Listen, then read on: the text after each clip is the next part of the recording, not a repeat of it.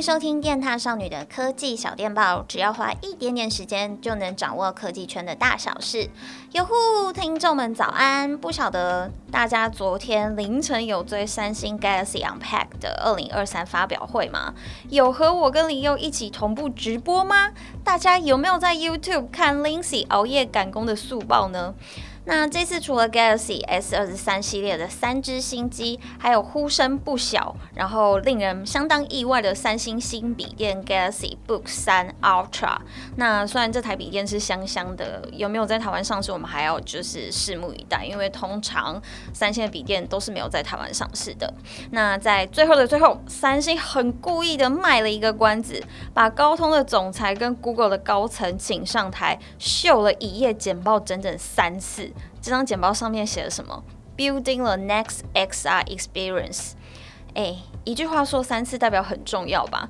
当下我跟李佑就是都吓傻，有点微微的崩溃，想说天哪，发表会已经快要一个小时了，难道接下来还要一个 one more big thing 吗？但好家在啦，他们只是做了一个重磅的预告。他们三个呢要一起推出 XR 的穿戴装置。那其实 XR 这个词就包含了 AR 扩增实境，就是大家之前玩的 Pokemon Go，就是属于 AR 的范畴。那还有 VR 虚拟实境，就是现在大家非常熟悉的，比方说 PSVR 2啦，或是 HT HTC 的 VR 眼镜。那这个就属于虚拟实境的部分，跟 MR 的混合实境。虽然具体的装置类型三星并没有公布，但这个装置的心脏，也就是处理器，会是由高通提供。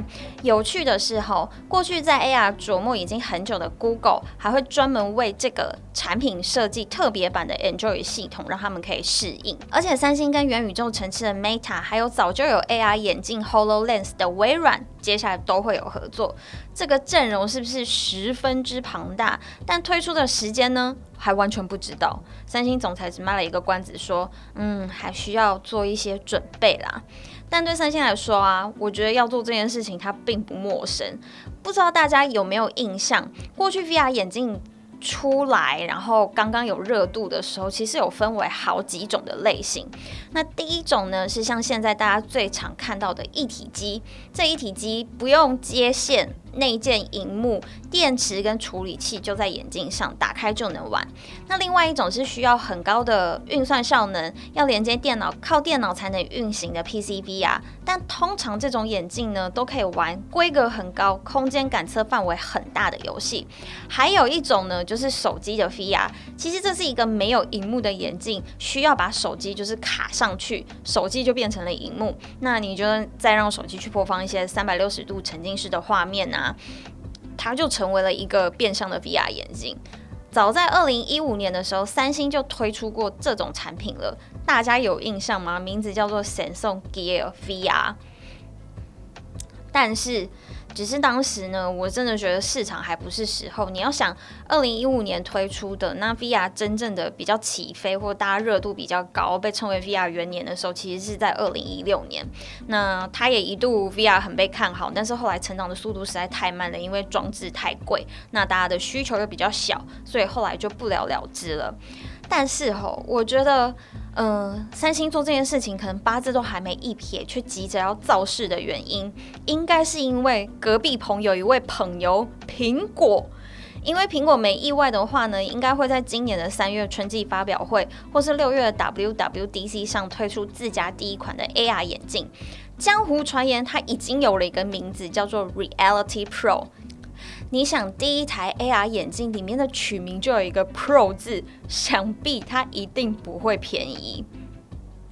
但是还有几点就是有趣的预测可以跟大家讲。嗯，这个 Reality Pro 它可以靠眼球追踪跟手势操作，那你就不需要再拿着麻烦不直觉的控制器去控制它。它还可以变成 Mac 的外接萤幕，让大家进行一个沉浸式的办公体验，哈哈。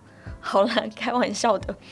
在搜罗了一些就是关于 Reality Pro 的消息的时候，有看到彭博社就是有指出，其实苹果已经投入在这个产品的时间前前后后有七年了，你相信吗？七年嘞，超久嘞。然后投入的开发团队已经超过了一千人。这其实真的是一个就是蛮费时，而且他们蛮就是愿意耐心去开发的产品。那我们接下来就看看苹果跟三星一出手，能不能让元宇宙再变回一个大家稍微不那么反感，然后感兴趣的话题喽。那今天的小电报就到这里喽。顺便想跟大家预告一下，我们 S 二十三 Ultra 的开箱跟深度实测很快就会来了，会解答大家对于就是三星的这个旗舰机皇的各种疑问。那大家记得要去 YouTube 上面就是搜寻电塔少女，然后按赞订阅，开启小铃铛。虽然这是 Podcast，但是大家还是要去看 YouTube。那记得准时收看，准时收听我们下次再见喽，拜拜。